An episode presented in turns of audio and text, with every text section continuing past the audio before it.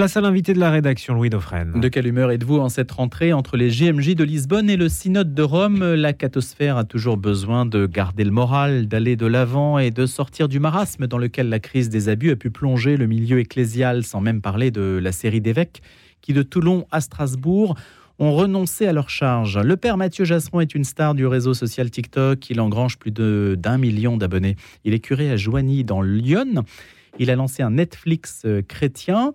Et puis, euh, cette nouvelle plateforme, faut-il le rappeler, témoigne aussi de la vitalité de ces nouveaux territoires d'évangélisation, avec lesquels d'ailleurs, avec lesquels euh, le Père Jasseron, avec lequel on avait déjà parlé, il était venu sur notre antenne, nous en parler. Parce que le but, c'est quand même de toucher aussi de nouveaux publics, les jeunes en particulier. Hein. C'est toute la question, comment renouveler les forces vives de l'Église. Donc on est en ligne avec le Père Jasseron et puis on, sera, on est aussi en ligne avec le Père Benoît Pouzin, qui quant à lui est curé à Valence de la paroisse Sainte-Catherine, qui est prêtre depuis 19 ans. Il est aussi présent sur Instagram et sur TikTok. Avant de euh, parler avec eux, je vous propose juste, vous voyez, quand on clique et quand on tape leur nom sur YouTube, voilà ce que ça donne. Hein. J'ai sélectionné comme ça des vidéos, des extraits de vidéos. Alors c'est d'abord le Père Jasseron qui aborde, le Père Mathieu, qui aborde tous les sujets.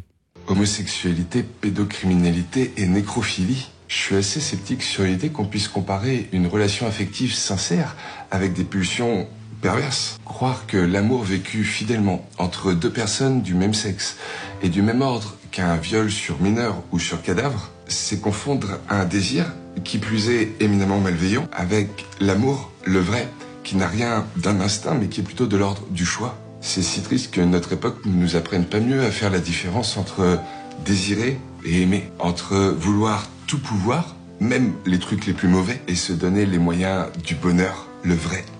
Voilà pour la tonalité. Pour le Père Mathieu, je vous propose d'écouter la voix du Père Pouzin à présent, qui présente son livre.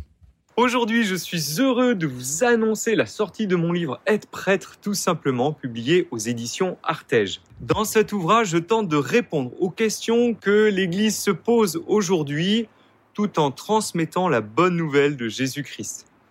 Je raconte également mon quotidien comme prêtre qui consiste à donner les sacrements, annoncer l'Évangile et se mettre avec joie au service du prochain. J'espère que ce livre vous permettra de mieux comprendre le rôle du prêtre dans l'Église et dans le monde d'aujourd'hui. Je souhaite également profiter de ce livre pour souligner l'importance des jeunes. Et voilà, les jeunes. On va en parler précisément avec l'un comme l'autre, le Père Mathieu comme le Père Pouzin que je salue. Bonjour Père Mathieu. Bonjour, merci de l'invitation. Et bonjour Père Pouzin. Bonjour et merci aussi pour l'invitation. Voilà, c'est votre rentrée. C'est la première question que je vous poserai à l'un comme à l'autre c'est quels sont vos projets pour cette année? Dans quel état d'esprit vous abordez la nouvelle saison qui s'annonce, Père Mathieu? Eh ben, avec plein d'enthousiasme et d'espérance. Hier, c'était la rentrée des prêtres à l'évêché et on a commencé notre belle journée ensemble en se faisant un petit brainstorming des choses heureuses vécues cet été et de ce qui s'annonce là pour ce qui arrive. et c'est hallucinant parce que Bon, ok, il y a tout ce que vous avez rappelé d'actualité qui, qui, pose toujours un petit peu question, mais n'empêche qu'on voit de plus en plus de catéchumènes, d'enfants de cœur et de bénévoles, des gens qui sont toujours mieux à leur place et, en autonomie et, et, à permettre de laisser se déployer des beaux projets. Et franchement, hier, c'était une rentrée, mais pleine de promesses pour cette belle année qui s'annonce. Donc, euh, avec beaucoup d'enthousiasme, au sens littéral, de Dieu en nous. Père Mathieu, j'ai pris juste un, extrait hein, de la production nombreuse hein, que vous avez sur les, réseaux sociaux. Euh, quand je dis vous abordez tous les sujets, vous voyez aujourd'hui les, fruits de cette démarche? Ben, je crois que nous sommes attendus. Euh, à chaque fois, moi, j'essaie de répondre aux questions que je vois que les gens laissent en commentaire de vidéos précédentes. Et un des indicateurs que j'utilise pour savoir si ça paraît opportun de répondre ou non, c'est le nombre de likes ou de commentaires, de réactions qu'il y a par rapport à la question qui est posée par l'un des spectateurs. Et, ce genre de type de questions à confondre peut-être, euh, bah oui, euh, une affectivité sincère entre deux personnes de même sexe et des choses déviantes, euh, voire même légitimement et légalement répréhensibles, c'est une confusion qu'on voit encore souvent et où je pense les gens avaient besoin d'entendre une parole simple et claire de, de séparation entre deux choses qui ne sont sûrement pas du même ordre. Père Benoît Pouzin, à présent, votre rentrée alors, euh, ben, un peu comme le Père Mathieu, plein de joie et d'espérance parce qu'il y a plein de belles choses qui font euh, espérer. Puis c'est vrai que on sort enfin vraiment de cette période de, Covid qui a été très difficile parce qu'on a lancé pas mal de projets sur la paroisse qui, comme pour beaucoup, eh ben, ont dû s'arrêter à cause de tout cela. Euh, moi, un des grands projets en fait sur la paroisse, c'est d'avoir fait du dimanche vraiment le jour du Seigneur et donc un temps de rassemblement, notamment pour les enfants et les jeunes, de telle sorte que bon, il y a la messe le matin, mais tous les dimanches après-midi, il y a un événement pour les enfants et les jeunes avec la messe le soir à 18h pour aider en fait les jeunes aussi à, avoir goût euh, de l'Eucharistie et puis euh, pouvoir célébrer avec toute la toute la communauté. Donc ça, on le relance vraiment et puis euh, plein de projets parce que je suis très présent aussi dans les dans les écoles, dans les collèges, les lycées. Et donc, euh, on a encore euh, plein de projets pour euh, amener ces jeunes aussi vers le Seigneur et leur témoigner de la joie de l'Évangile. Alors vous qui êtes en première ligne, vous qui êtes sur le terrain, et on voit les prêtres aujourd'hui sont des prêtres tout terrain, en tout cas ceux qui se donnent les moyens de l'être et d'aller au devant de ceux qui peuvent constituer demain les forces vives de l'Église. C'est ma question. Comment renouveler ces forces vives? Comment rajeunir toute une population? Père Mathieu euh, je reviens sur cette belle rencontre qu'on a eue entre confrères hier pour la rentrée, et, et c'était à la fois évident et un peu chagrinant, c'est-à-dire que les paroisses où, où ça marche bien, où il y a beaucoup de bénévoles, nous expliquaient que des nouveaux bénévoles viennent d'eux-mêmes, trouvent leur place, sont accompagnés par d'autres, et donc on ne prête qu'aux riches. Et, et c'est pour ça qu'à la fois c'est heureux de se le rappeler, comme, euh, enfin, le Seigneur lui-même nous le dit, et en même temps, euh, et en même temps, c'est un peu chagrinant pour ceux qui, qui n'ont pas encore fait cet effet boule de neige.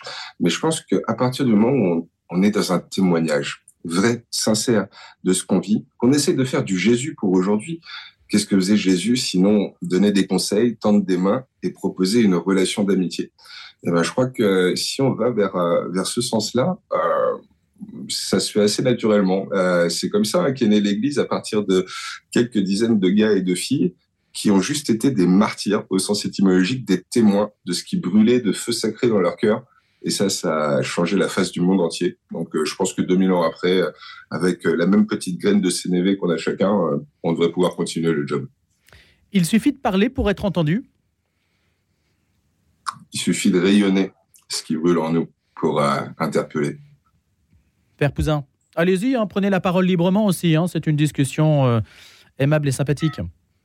Oui, exactement. Alors moi, ce que je vois sur ma paroisse, en tout cas, comme dans beaucoup de paroisses, alors euh, je l'explique d'ailleurs dans mon livre, des bienfaits du parcours alpha, euh, qui a permis Mhm. en fait à des personnes nouvelles en fait de venir, de découvrir l'Église et donc de les aider à prendre leur place. Ça, c'est extraordinaire de voir comment en fait une paroisse elle peut complètement se renouveler avec des gens complètement nouveaux, parce que parfois on est souvent et c'est ça qui tue un peu notre Église dans des habitudes. On, a toujours fait comme ça et c'est ça en fait qui tue tout puisque au contraire, l'Esprit Saint, lui, nous invite toujours à nous renouveler, à recréer, à faire du neuf. Et donc, euh, ce que j'aime à dire souvent, c'est que la vie appelle la vie. Donc, dès lors que des personnes nouvelles arrivent, eh ben, inévitablement, ça permet à d'autres personnes encore nouvelles d'arriver et de les aider surtout à être attentifs, les accueillir, les accompagner et les aider euh, bah, chacun à trouver euh, leur place dans l'Église. Et ça, c'est vrai que quand on a la joie de pouvoir lancer euh, ce genre de choses, eh ben, on voit vraiment tous les fruits que ça porte et la joie des gens vraiment de faire cette rencontre avec le Seigneur et de venir le célébrer de, et, et aussi de faire partie donc par conséquent de l'Église, de cette grande famille. Et, et ça, c'est magnifique et de prendre conscience que le Seigneur nous appelle tous non seulement à nous aimer, mais à être tous les uns et les autres des frères et des sœurs. Je rappelle, euh, Père Mathieu et, Père Pouzin, vous êtes respectivement donc à Joigny et à Valence. Et il y a des pays comme euh, l'Italie, par exemple, qui ont remarqué, on a remarqué en Italie, un effondrement de la pratique dominicale, euh, un effondrement de la fréquentation des églises. C'est un effet de... Et ça traumatise d'ailleurs l'Italie qui n'est pas habituée à, à ça. Et c'est un effet aussi post-Covid.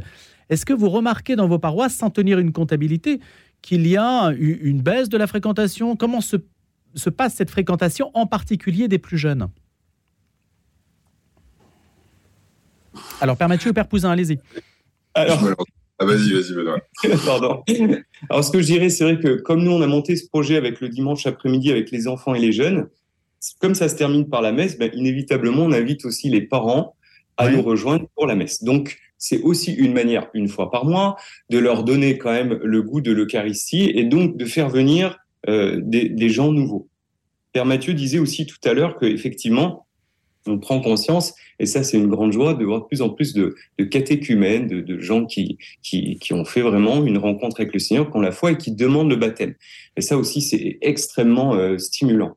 Alors après, au niveau de, de la baisse, ben, c'est vrai que à partir du moment où euh, tu crées de la vie et où tu, tu, tu invites les gens à venir, en fait je crois que moi je, je n'ai de cesse de redire que euh, vraiment il faut redécouvrir l'importance du dimanche et je pense qu'on ne peut pas dire aussi aux gens, bah, tu viens quand tu veux. Non, c'est vrai que c'est tous les dimanches, j'insiste souvent là-dessus, même quand je fais des petites vidéos, parce que tous les dimanches, le Seigneur nous invite à la messe.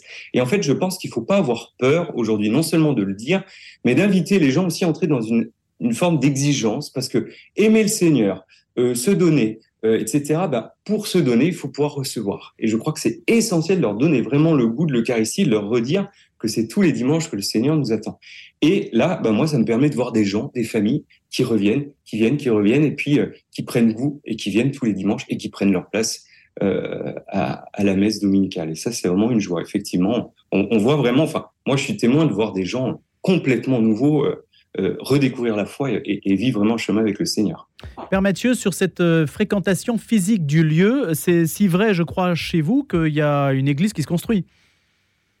Qui se construit. On va pousser les murs d'une église qui nous appartient. Et ça, c'est une vraie joie parce que, et, enfin, pour moi, c'est même une joie multiple. Parce qu'en fait, aujourd'hui, donc, on prépare là 13 baptêmes d'adultes pour la prochaine veillée de Pâques.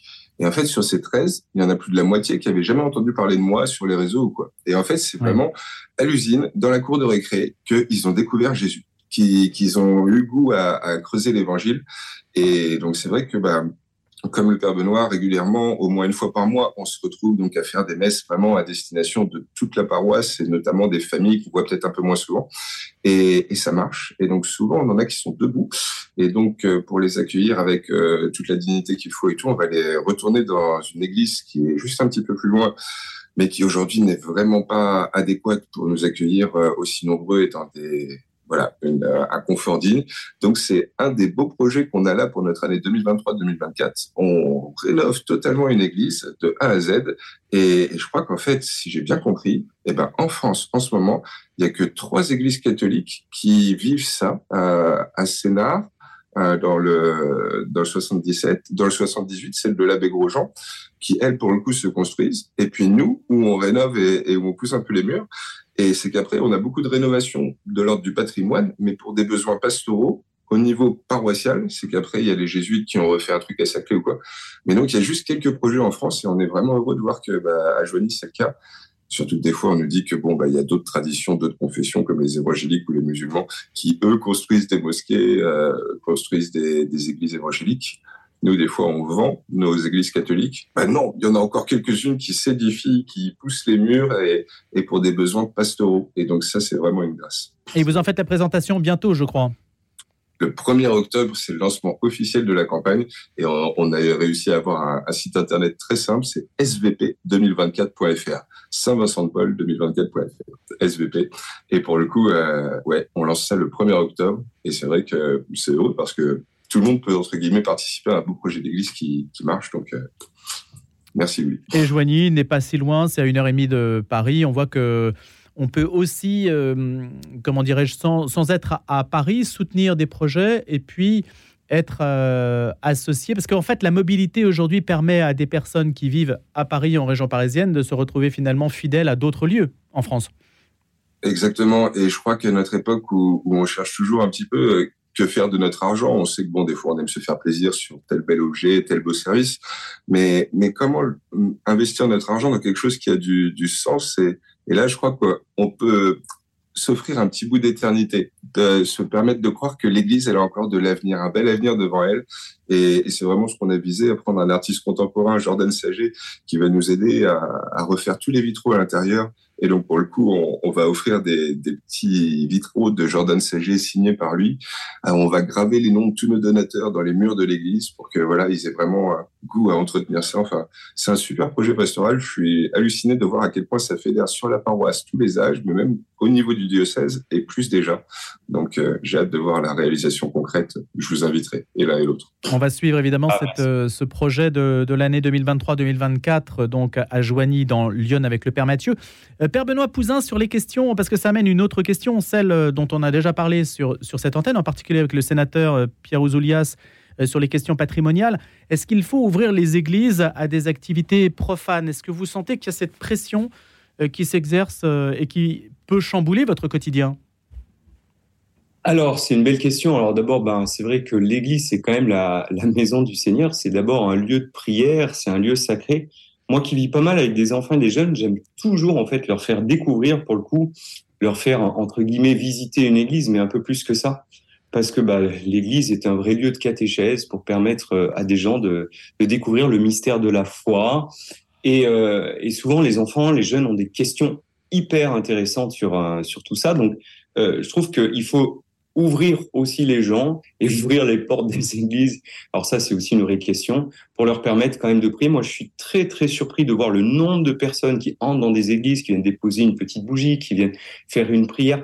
Euh, le nombre de personnes, et je pense que Père Mathieu, il pourrait le dire autant que moi, qui euh, nous expriment qu'elles croient. Hein, vous savez, euh, cette fameuse parole, c'est mon père, moi je suis croyant, mais pas pratiquant.